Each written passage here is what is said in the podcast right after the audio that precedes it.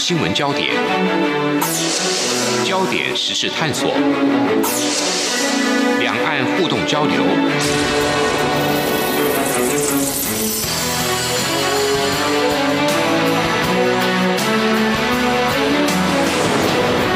请听黄丽杰制作主持的《两岸 ING》。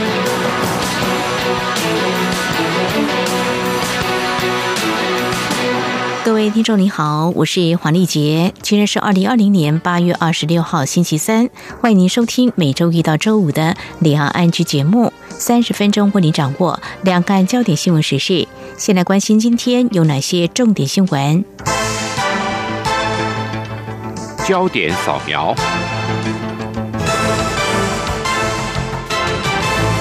自八月二十二号开始，共军陆续在渤海、黄海、东海和南海实施军演。而中国海事局官网今天公告显示，共军将会在八月二十七号到八月三十号下午六点，在东海海域进行武器训练，期间禁止船只驶入连线水域范围。初步检视公布坐标位置，训练范围距离台湾大约四百六十七公里。继续关心有关疫情的相关焦点。中央流行疫情指挥中心今天二十六号表示，昨天接获菲律宾官方通知，指出检出一例从台湾出境入境菲律宾的 COVID-19 武汉肺炎阳性无症状个案，目前初步掌握二十一人接触者，并启动相关医疗程序。另一方面，中央流行疫情指挥中心今天表示，考量防疫计程车量能压力缓解，即日起居家检疫者以及居家隔离者，如果在检疫或隔离期间有就医需求，通通必须和卫生局联系，并搭乘指定交通工具，切勿自行前往。此外，指挥官陈时中今天还表示，指挥中心将会要求民众在出入八大类人潮拥挤或密闭场所时，务必要佩戴口罩，而且必要时将由地方政府以各目的事业主管机关依法公告罚则，予以裁罚。值得注意的是，如果不明感染源的本土病例持续增加，而且涉及多数县市或场域时，指挥中心就会宣布全国性的强制措施，以阻断传播链。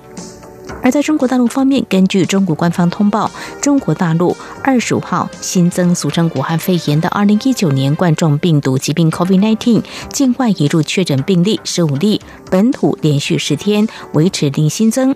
另外，先前从台湾移入上海的一名确诊病患，在二十五号昨天已经出院。中国大陆累计报告确诊病例一共有八万四千九百九十六例，而香港累计确诊四千七百一十例，澳门累计确诊四十六例。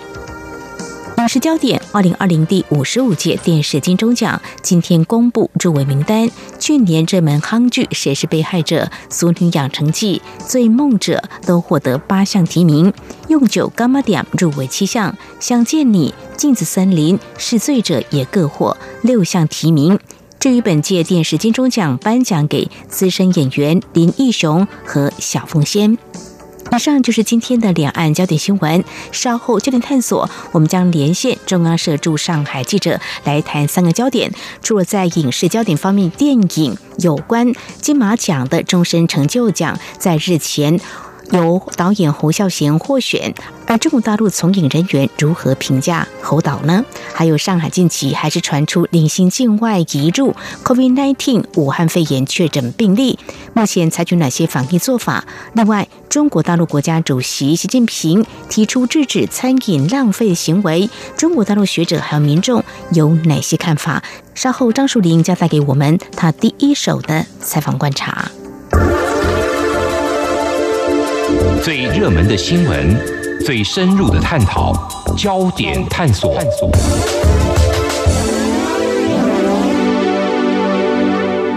这里是中央广播电台，听众朋友现在所收听的节目是《李安安居》。COVID-19 新冠肺炎疫情在台湾和中国大陆这几个月以来，以境外移入确诊病例居多。目前入境上海采取哪些防疫做法？另外，谈到中国大陆经济生活的议题呢？中国大陆国家主席习近平八月中下令制止餐饮浪费行为，这禁令一出，引发民间哪些反应？还有关于两岸的电影艺术交流。虽然我们知道去年中国大陆抵制台湾的金马奖，不过我们从最近我们导演侯孝贤日前获选为本届金马奖终身成就奖得主，我们要来一探中国大陆的从影人员对他有哪些印象或评价。我们三个焦点在今天连线中央社驻。上海记者张淑玲带来他第一手的采访报道，非常欢迎淑玲，你好。啊，主持人好，各位听众朋友，大家好。嗯，淑玲跟我们连线，今天很特别，谈了防疫。你目前就在啊上海啊集中隔离哦。好，我们先让听众朋友能够有个比较，在台湾从三月中开始，除了必要特例，一律禁止境外人士入境。六月底就逐步松绑开放来台对象，不过入境的时候一律必须减负登机前三天内的 COVID-19 的核酸检验阴性报告，而且入境之后都必须居家。检疫十四天。目前对疫情比较严重国家，像菲律宾要求入境的时候，必须在机场完成裁剪。那么我们现在就要来看上海对境外人士采取哪些防疫措施。你是在前几天从我们台湾台北的松山机场搭机到上海？是的，现在目前呢，上海有两个机场，不过现在境外飞上海的一律都只能在浦东机场落地，因为还要集中做一些啊，像是核酸检测啦。筛检这些管理的流程哦，那先谈在台湾的松山机场，我们必须配合中国大陆有哪些防疫的措施呢？啊，是的，我到松山机场的时候，一如所料啊，其实机场大厅就并没有很多人啊。嗯，那很快的就办理好登机顺序。那当时他就出示了一个呃所谓二维码的东西，它其实是中国海关，就是大陆那边的一个海关要求的啊，你必须用微信号。去扫这个码，然后就上网填一些你此行的，不管是联络的地址、你的目的啊，各方面这些基本资讯，然后你落地后的资讯，必须先扫这个码。扫了以后呢，你得先截下这个画面。这个东西会在你到达上海以后，都还会用个两三次。就是他机场的人他会检核，那我们也知道，其实机场有时候网络会比较不方便。假如你并不是一个有随身携带你电话号码的地方的话，那事实上先截好图的话，就可以避免之后你又连不上去的情况。好，那么在松山机场这边有看到我们台湾民众呢，或是要前往上海的大机人士，怎么样做好一些上机前的个人防护？我想哈，因为其实台湾大家都知道，台北到上海大概九十分钟，八九十分钟的航程不算久了，所以也许因为这样啊，多数的人并没有太夸张的装束哈，但是他们就看起来是正常的衣着，但是你仔细一看的话，我觉得还蛮多人会去买那个护目镜来戴，就是当眼睛的，然后面罩。因为其实从眼睛这边啊，也可能是一个病毒感染的管道嘛。我自己的话是小心谨慎一点啦，因为为了工作，那工作单位他们会很希望我们不要 出什么意外，所以我自己有去买隔离衣，就是先去医疗器材行啊。他没有卖防护衣，我就买隔离衣。那穿隔离衣的也有那么一些人，那有的人就用雨衣。但是说实话，我不确定雨衣这种到底有没有一个效果，还是说比较安心而已。这个我真的不太确定。那我也看到有几位，我的照片也拍到，就是说有些人就真的穿那种全身密不通风的啊白色的防护衣，就是很医疗人员的那一种。嗯。那我有注意到他们都拿着某一家科技公司的袋子，我想他们是台干吧？可能就是说公司配给他们。这样的配备，那他们当然也就会去使用它。嗯哼，所以呢，这个防疫大作战到现在，虽然疫情看起来有点趋缓，不过有些地方还是反弹的，大家还是没有掉以轻心，希望能够做到滴水不漏的防疫哦。呃，所以现在进到这个飞机上的座位安排，有没有保持所谓的社交距离？就是没有做很多。刚刚你有描述说，其实搭乘的乘客并不多，所以可以想见，应该就是保持一定的距离喽。我自己看了一下目测啦，我觉得大概机上有六成的人是比大厅的感觉再多一点。那毕竟就是大厅里有不同时段嘛。那呃，飞机上的人呢？呃，我自己是坐靠窗，靠窗这种两个位置，靠窗靠走道的，我注意到呃两个座位就只安排一个人。但是中间地区的座位有时候一家人啊或什么呃，或者是一应八成的情况，他可能没有办法完全做到说旁边每个人都隔一个，但是有看得出来，就是航空公司他还是有尽力做一些错落有致的安排，这样。嗯，好，那有关这个供飞机餐还有饮水部分呢，这个小细节也会很注意吧？啊，是的。事实上，呃，我的家人对于仍然有供应飞机餐这件事觉得不可思议，因为其实就说要减少感染的话，就是你都不要再碰触东西或吃东西。嗯。不过我搭乘的是华航，它有提供的一个跟平常吃的那种热食是很不一样，它就是提供一个纸袋，里面其实就是小面包、小餐包，呃，小铜锣烧、一瓶水，就是这样子而已。那你要吃的话，你肯定就自己把面罩摘下来，嗯，吃一吃。嗯那已经比起过去的那种飞机餐，我觉得算是蛮减少感染的吧，嗯因为它回收也不需要再碰触这么多东西，它就是一个纸袋的垃圾就收走这样。嗯哼，航空业者呢，他们也是尽力在做啊最好的防疫哦。是，那到达这上海浦东机场又有哪些要配合的呢？嗯。到上海这边就是重头戏啦，不过一般人也不用太担心，因为他其实一切的流程都写的非常的清楚，就是跟随着排队就对了。首先有穿隔离衣、防护衣的这些人，大概就是会先卸下这些 装备，因为它是一次性的，所以就丢弃了。那他就会开始发给你一张，就是说他要做核酸检测采样你。这个东西呢，他一定要做，但是他也一定要取得你的同意，所以你就是必须在上面签个名，表示说你知情，啊，有做这个身体部分的采样。那我在上海机场做的都是鼻子的，呃，据说是跟流感的快筛是一样的，就是鼻方面的这个核酸检测。那我同事在北京，他做的是口腔的，所以呃，可以看出这两种都可以，但是好像也。略有一些差异不同，那这个就是比较专业的问题。那他就是先取得你同意以后，就是排队初步的认证你刚刚那个扫码的资料，这个人就是你。然后，嗯，他会很简单问一些问题，核对你身份之后，就是呃排队去做这个核酸检测啊。那他会严格禁止。就是说，在这整个过程里面，他希望你不要拍照。因为像我们其实做新闻工作，我们都很希望能 有一些画面嘛，对不对？是啊。哎，其实简单拍一下，拍因为我觉得他们部署的人力蛮多的，立刻就有人过来制止啊，所以其实真的是蛮难的。那检测核酸的地方，呃，感觉是一个临时搭出来的，像货柜车这样子啊，就进去做检测。其实一切都是非常的井然有序啦，那也无需太过担心。那检测的时候就是按照他的指示，很快的，呃，不到一分钟吧就可以取样完毕。然后之后取样完毕就去领行李，领了行李呢，我们一般就是这样子出关了。可是现在因为在防疫阶段，他出关前他还要你又再扫一次码。哦。又再做一次信息登记，其实对我们来讲，那些信息内容都很像啦。但是我觉得可能是因为不同单位在做这些事情，所以你会觉得你重复的一直在贴一些东西。我的感觉就是说，其实整个过程里是蛮有效率，可是呢，也很仰赖科技哈，是跟防疫的人力物力，包括他投入很多人力，穿着这些防护衣在做这些引导啊、检测。那它每一个关卡，它靠的就是你要扫码，扫码。你如果没有智慧型手机，你没有网络的，呃，就是会也不会完全不能做，就可能要仰赖别人来帮你。那你扫码再次登记完以后呢？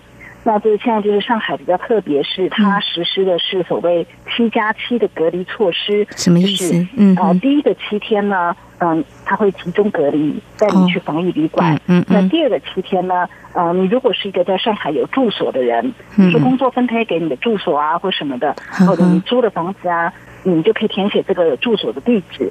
那如果你呃检测其实都很顺利的话，嗯哼，啊，那么第二周就可以。到你自己的家里去隔离。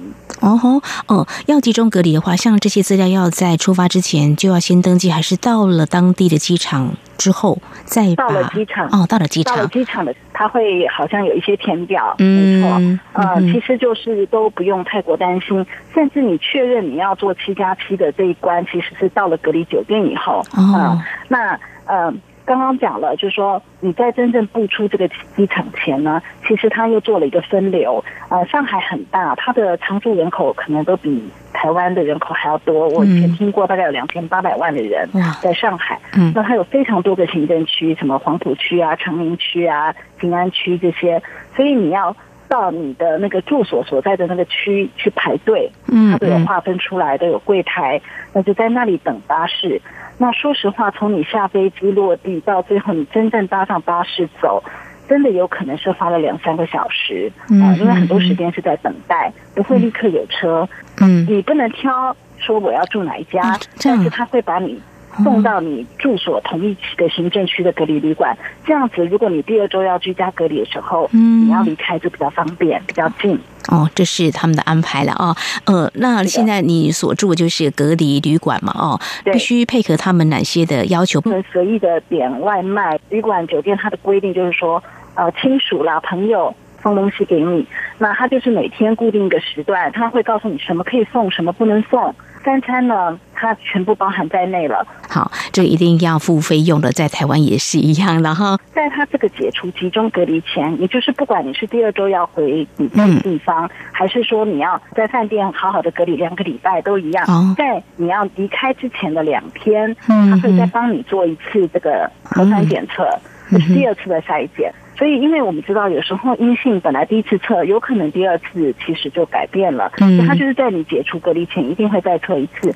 那么在测的这一次呢，假如你不是上海户籍，或者是你没有上海的居住证，这个东西是要付费用的。那我们是要付的是一百二十元人民币。OK，在里头呢，虽然有一些必须配合，但是呢，像打电话啦，或是网络使用，应该都是方便的。否则，像记者工作可能就停顿了。但是呢，嗯，记者的工作并没有停顿，所以在稍后节目后半阶段，我们就要来谈署领到了上海之后关注的两个焦点。我们要来谈谈中国大陆目前正推动一个制止餐饮浪费的行为，但是中国大陆民众跟学者专家怎么看？另外，还有有关两岸的这个电影艺术文化交流。这个比较软性的议题，侯孝贤导演，那么在日前呢获选第五十七届金马奖终身成就奖。那么中国大陆的从业人员怎么样来看我们侯导？那我们稍后请书玲来告诉我们。今天的新闻就是明天的历史，探索两岸间的焦点时事，尽在《两岸 ING》节目。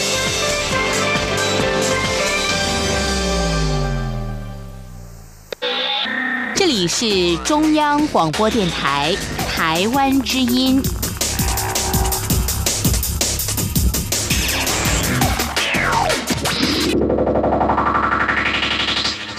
这里是中央广播电台，听众朋友继续收听的节目是两岸 N G。我们节目持续访问中央社驻上海记者张淑玲。继续，我们要跟淑玲来聊的是，嗯，中国大陆国家主席习近平在八月中的时候，他只是要制止餐饮浪费行为，官媒也都有做了一些报道，呃，相关的一些解读跟讯息都有了哦。那事实上，如果听众朋友还有一些印象的话，其实中国大陆在二零一三年有推动一个光盘行动。啊，就是把盘子里的东西吃光光，吃光食物，不要浪费。呃，但是现在就提出这样子的一个做法，不同时机点提出来，看起来应该是同样用意的政策做法，就是不要浪费嘛。呃，但是呢，首先看中国大陆民众到底有什么样的反应，会配合吗？是的，我想如果有在关注两岸新闻的这个台湾的朋友，最近也可能从很多电视啊，会看到说有关大陆这方面的一些，呃，甚至也。觉得有点荒谬可笑的报道，就是说他们怎么样为了避免浪费，呃，公布的一些措施之类的。但就如主持人刚说的，其实二零一三年就有这个光盘行动。那我们知道，二零一三年就是习近平刚接掌中共总书记没有多久，所以其实我觉得也是一以贯之啦，就表示他对浪费这个行为是他很重视的。但是他同时也代表了浪费不是那么容易去除的。为什么推了那么多年，没有什么？特别的有效果啊。那这是一个，那一个是刚刚主持人提到，为什么是现在这个时机点？所以就我询问身边的一些朋友，尤其有的是在媒体界或者是地产业，就说意思说他们可能跟社会信息是蛮接近、蛮密切的，不是那种关在家里的人。呃，我觉得他们其实都会认为说，虽然你在电视上只看到这么一两句话，呃，事实上习近平自己也提了，说要有粮食安全的这种危机意识之类的，嗯，所以他们都会觉得事情蛮不妙的，就是大家确实不会觉得只是一个很单纯的叫你不要浪费而已。那我也问了呃一位老师教授，他也是这么分析，他说今年以来这个疫情嘛，疫情的时候就大家对情景很多的不确定性，经济衰退。后来年初的时候，大陆这边也传出说要蝗灾，是蝗虫的蝗，台湾是没有。但是大陆后来也还好，但是当时是有预警，就很强烈说绝对要制止啊，就是他们要做一些预备。所以不管是后来的蝗灾，然后我们知道六月以后中国大陆。就是下雨比较多的时期，结果南方很多地方，现在北方有一些了，就是出现水灾、水患。是，呃，当我们看这些新闻的时候，它常常会搭配说农地绝收多少亩、多少，都那个面积是很大的，可见其实水灾也影响了一定的农业的产量。对，所以这些新闻的加起来，那全球气候的变迁，加上就是说，联合国自己前阵子就八月初的时候，他也讲了，就是说世界有好像二十几个国家都面临一些饥荒的危险之类的，所以全球他是说面临了五十年来的粮食安全有问题的一个情况，所以就说不管是看中国国内或看世界，嗯，大家会觉得说。呃，就算眼前中国可能没有粮食危机的问题，可是。会需要警惕，毕竟它是一个人口大国，一旦怎么样，它没有办法说突然才应运，并去做一些预备，这样。嗯哼，这粮食安全其实啊，不时听一些专家有提醒哦，就说是不是粮食安全真的亮出警讯哦？看到中国社科院农村发展研究所在这个月的中旬也发布一份预测报告，就是到了“十四五”规划末期，大概二零二五年，中国可能会出现一点三亿吨左右的粮食。缺口哦，那是不是粮食安全亮出警讯呢？我想我们大家可能一起要来正视这个问题。当然，领导人以他的高度来看，是不是也趁这个时候呢？过去的呃光盘行动下一以贯之，是不是要采取制止餐饮浪费的行为？我们也会持续来关注。非常谢谢熟林带给我们啊，在中国大陆您所啊采访了解的有些学者、专家，还有啊一般民众的一些反应。不过，就说怎么样可以达到预期的效果？专家有没有什么样的看法或建议呢？是的，我采访了一位这个在呃上海复旦大学的一个呃教授，他关心公共事务的啊，叫做陈云。他有提到，就是说，其实呃浪费问题，他事实上跟我讲蛮多的。他提到说，中国是一个很喜欢炫富的社会。那我们常常在。呃，新闻里看到的那些，或者网络上看到那些精英啊，有话语权的人，其实常常做良好示范的人并没有很多。就说整个社会的气氛就是一个比较浮躁的，比较喜欢花钱的。所以说，你现在突然叫人家要。嗯，不要浪费。这个他觉得，其实这种价值观、金钱观的改变是需要几代人的努力，不是立刻这样就可以做到的。那他也提到了，就是说饮食的浪费啊，其实可以分成因公跟因私嘛。那我们会觉得，中国这几年打击贪腐、奢华，打击的很厉害，特别是公款消费这些。可事实上，公家还是享有蛮多这种餐饮补贴，然后公家的这种餐厅呢，外面的人是不能去吃的，大部分就是公家自己享用。公家的那种餐厅不是只有我们想象那种很便宜的自助餐，它也有那种宴客用的比较好的地方。就我的朋友也告诉我，他也去看了，他也觉得说哇，这种都吃的非常的好。嗯，所以说呃，因公浪费的空间是在的，因为你自己花的钱是很少的，嗯啊，大部分是补贴，所以这个。你这样子的机制就会造成人家，呃，愿意浪费，不知不觉的浪费。那英斯的话，他提到就是刚刚讲，他说中国人最常在这种宴席上啊，就是嗯，包里可能我竟然包那么多，呃，不管是主人请客的，还是说客人去吃的，大家都要很有面子。嗯，所以这种场合就是很不介意浪费啊，就是可能点了非常非常多，剩也剩很多，呃，食材要很贵，呃，类似这样。那他觉得这个就是牵涉我们刚刚讲的这种观念上的改变，就是需要一些努力。那结合刚刚讲的整个这种嗯，现在要求大家不要餐饮浪费，然后又有我们刚刚说的那些粮食安全可能的背景，整个国际大事，包括中美之间贸易战，也可能会让中国必须更注重自我安全这些。那这个教授他是认为说，其实。官方的政策应该要多跟民众沟通，嗯，而不是一声令下很简单的几句话就让下面的人很多的揣测，然后就好像是一个运动一样啊，我们现在要怎么样，要怎么样。呃，那这些就阵风过去，可能就没有了。但是他觉得一个好的政策沟通，把整个背景说清楚的话，会有助于民众的配合跟理解。这样，好，呃，不但只是宣导而已，我想加强沟通是一个很重要。呃，我们也会持续来关注是否会达到预期成效，就是要制止餐饮浪费的行为哦。好，我们最后一个焦点话题谈一点有关电影的八艺术啊，这个两岸的这个交流，过去这几年，我想呢，大家。有机会呢，嗯，可以参加很多的场合或看到中国大陆电影或台湾的电影。我们就回到金马奖在二十四号召开执行委员会议，全票通过选出侯孝贤导演为第五十七届金马奖终身成就奖得主，要表彰他在电影美学卓越成就，还有对电影传承的苦心竭力。那么现年七十三岁的侯导，他在一九七三年就踏入电影界，有不少作品在国内外都获得大奖。嗯，可以这么说。他是台湾新电影的代表人物，但是我们所熟悉的中国大陆的从业人员，是不是也有机会认识侯导呢？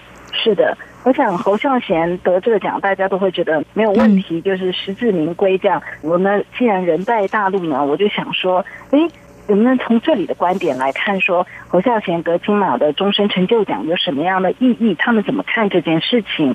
那以及侯导对大陆电影人的影响？那我采访了这几届吧，有入围金马奖的最佳导演奖的黑龙江的导演叫耿军，他的短片也得过金马短片奖，就对了。嗯，然后就听他说，他自己是一个自学来拍电影的，他就说整个过程里面他们。都会去找关于侯孝贤的电影访谈，他的书来看。那如果是你是学院科班的电影学院，学校老师一定会在课堂上放关于侯孝贤的电影，一定会观摩。那他自己其实也曾经在北京电影学院的一个讲堂里面去听过侯孝贤去讲，所以他是说，其实大家都很喜欢，但是大家是指大陆人啊，都很喜欢呃侯孝贤，也很尊敬他。他说这基本上已经是一个共识了，嗯，就是说。因为你要认识华语电影的经典，其实就是绕不开侯孝贤。那也就是如刚刚主持人所讲的一些台湾新电影、新的风格啊，那事实上就是侯导他就是做的非常的出色，更有代表性。嗯哼，我自己看过他的一些呃作品哦，像这个《悲情城市》就这种空镜头啊、长镜头的这个取景啊，就会觉得用这个镜头在说话。有人说，就是照片也会说话，他的镜头就很多，就是你自己去填满它，去想象它。这是我所感觉到侯导的作品。当然这几年他也有拍了很多的作品，不晓得听众朋友有什么样的感受。但是总觉得两岸有这样的机会，就是这样的交流，我觉得是很好。像侯导有机会。会到中国大陆去，来跟大家一起分享。我想这样的影响呢，希望能够呢持续影响两岸的这个电影的创作。好，那我也访问了一个同济大学的老师，他也是电影方面非常熟悉的啊，汤维杰老师，他有提到，就是说他查询了那种权威的。啊，期刊资料库以后发现，这十五年来，大陆这种文科的论文啊，每年关于侯孝贤的大小论文都超过百篇，多的时候可能到五百篇。嗯，所以说一直都有人在讨论他、谈他的东西。那他也有提到，就是说，其实。侯孝贤他八零年代的电影呢，那时候中国大陆的电影人也是正在探索一些新的美学，就是有别于我们传统看到电影的那种模式。所以侯导的电影给了大陆导演当时有一些不同的信心，就觉得说，嗯，这个探索方向是对的啊。那到了现在年轻一代电影人呢？呃，他们可能就是对侯孝贤更多就是一个哇经典敬仰，大概是这样子的态度。所以对不同世代呢，大家都在看侯孝贤，但是可能态度感受有一点不太一样。这样，嗯哼，好，侯导的电影作品对中国大陆电影创作，我想是产生一定的影响跟启发的哦。好，那么其实有看到报道，就是侯导知道自己获选金马奖终身成就奖，他说他很爱电影，所以拍电影。我想真的要分享给所有朋友，从事且投入自己所喜爱的工作。在今天真的很感谢中央社驻上海记者张淑玲采访中国大陆从事电影的朋友，来谈对侯孝贤导演的印象跟看法，同时也就目前上海对境外人士入境采取的防疫做法，特别是你自己目前正进行集中隔离，提供你的第一手采访观察，还有也借由你的采访，也让我们从中国大陆民间的反应来进一步了解中国大陆国家主席习近平在日前指示制止餐饮浪费行为，到底有哪些反应跟关注焦点？非常谢谢舒玲，谢谢您，谢谢。